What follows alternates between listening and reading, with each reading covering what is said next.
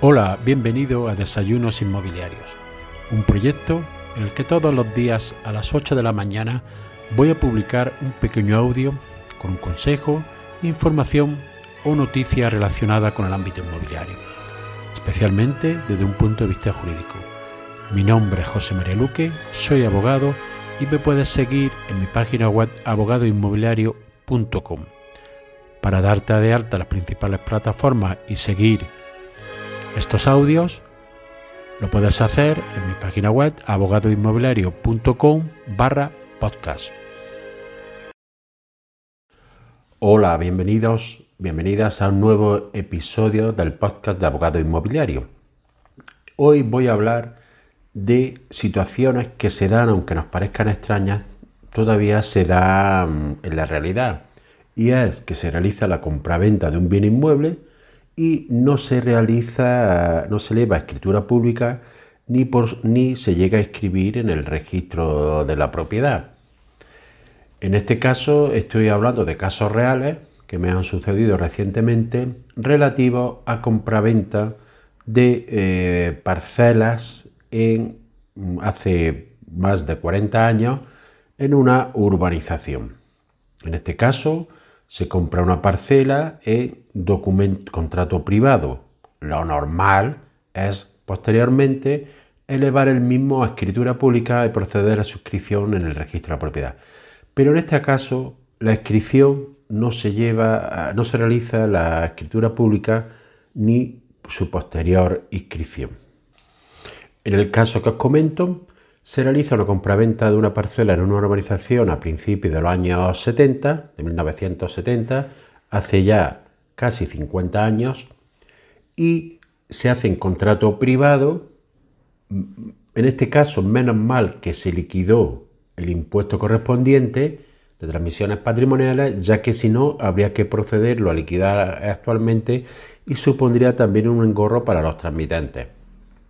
si se realiza la modificación catastral y en el catastro, o sea, en temas municipales, se pone a nombre del comprador y este va pagando el IBI durante todos los años correspondientes. Posteriormente eh, se realiza, se levanta una edificación, un chalet sobre la misma con piscina en la parcela, se pide su licencia de de obra, se realiza la obra, su primera ocupación, todo legal a municipal, pero tampoco se hace la escritura pública de obra nueva, por lo cual tampoco evidentemente si no se ha escrito la parcela no se puede escribir la vivienda. El caso es que transcurrido muchos años, hace un par, hace un par de años, me solicitan para ver si se puede proceder a la inscripción de esta parcela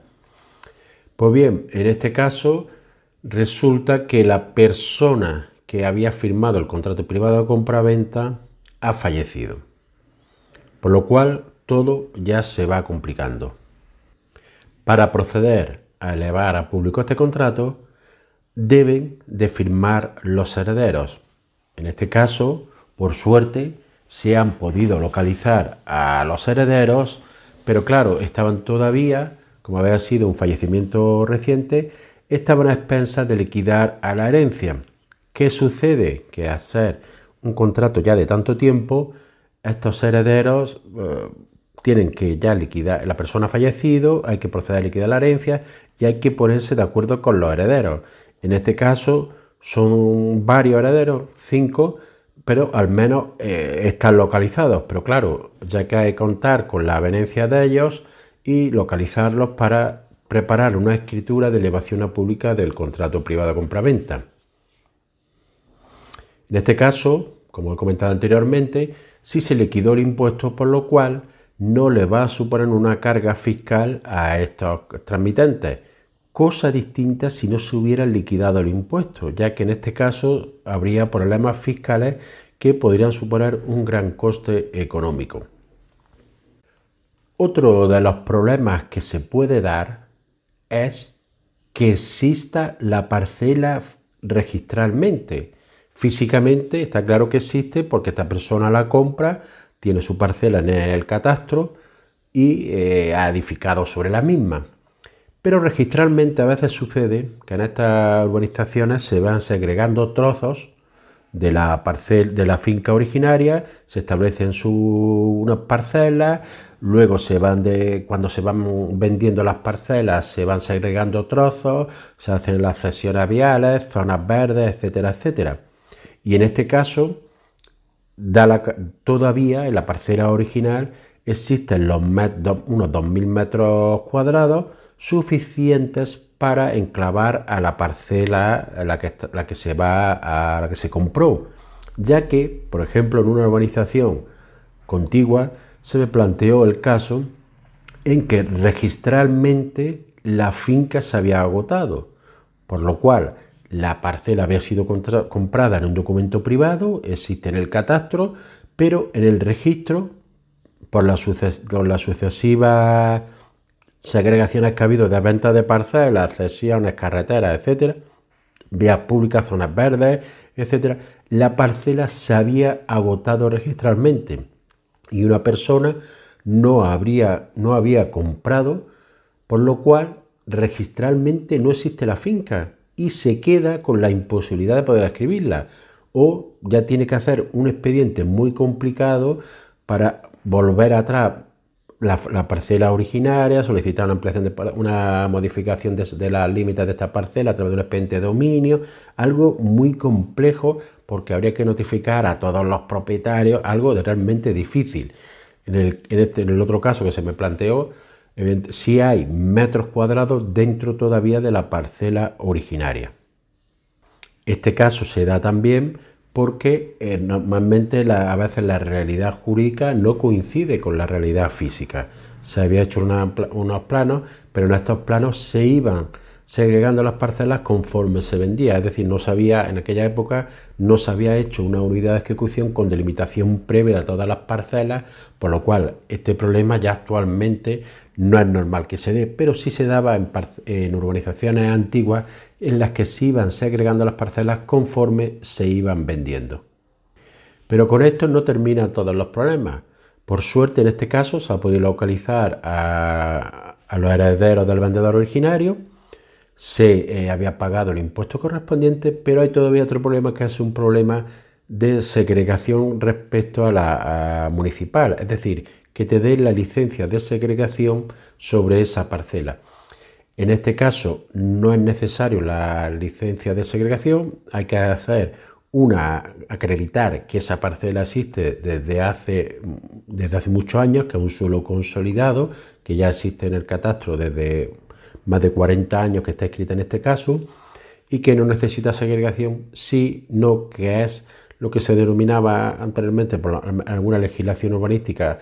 y se sigue denominando una declaración de necesidad por estar ya el suelo totalmente consolidado, segregado y así consta la realidad desde hace eh, numerosos años y con licencia urbanística en su época correspondiente, ya que se había hecho la segregación de estas fincas en los años 70. Pero ¿qué sucede? Que esto es muy difícil localizar en algunos ayuntamientos este eh, planeamiento que se había realizado. Por lo cual hay que solicitar al ayuntamiento un documento que en algunas legislaciones urbanísticas se llama de declaración de innecesariedad. En este caso, casualmente también en el catastro, la parcela aparece georreferenciada, es decir, no hay que hacer un plano eh, realizado por un topógrafo porque ya el catastro la indica a estar georreferenciada, sino a su vez había que presentar en el ayuntamiento eh, para esta solicitud de declaración de innecesariedad, habría que solicitar, habría que adjuntarla también de un plan, de un, de un proyecto, de un plan, perdón, de unos planos realizados por un topógrafo adjuntando la georreferenciación en un CD que luego es la que ya hay que escribir en el registro de la propiedad. Pues bien, todos estos casos, todos estos, todos estos trámites y toda esta complicación hay que realizarla porque en su momento, cuando se compró, no se realizó la escritura pública que hubiera sido un trámite muy sencillo y fácilmente realizable. Simplemente llevar el contrato privado, se hace la segregación de la finca que estaba en plano en aquella época y se escribe en el registro de propiedad. Pues bien, al no realizarse en ese tiempo y pasar tantísimo tiempo, es decir, más de 40 años, pues ahora existe una gran complicación de trámites de costo y en este caso con suerte de que el suelo existe todavía para poder realizarla, es decir, la finca registral existe todavía, con suelo suficiente para poder inscribir esta parcela, se ha podido localizar a los herederos de la misma, ya que si no hubiera sido obligatorio existiendo la parcela habría que plantear un procedimiento judicial para que te declarara el dominio de la finca, también que la finca en el catastro está referenciada, lo que supone un ahorro, y a pesar de eso hay que solicitar una gran cantidad de documentos, de trámites, por no haberlo realizado en su momento. Por eso, siempre que se compra un bien inmueble, es conveniente hacer la inscripción, perdón, hacer la escritura pública, la inscripción en el registro de la propiedad en el plazo más breve posible. Nos vemos en el siguiente episodio. Y así llegamos al final del episodio de hoy. Espero que te haya sido de utilidad para ampliar tu conocimiento en el ámbito inmobiliario. Si quieres que este podcast llegue a más personas, puedes compartir en tu red el enlace del episodio o darle una valoración positiva en la aplicación que utilizas para escucharlo. Recuerda que me puedes seguir en abogadoinmobiliario.com. Gracias por escuchar, nos vemos en el siguiente episodio y que tengas un excelente día.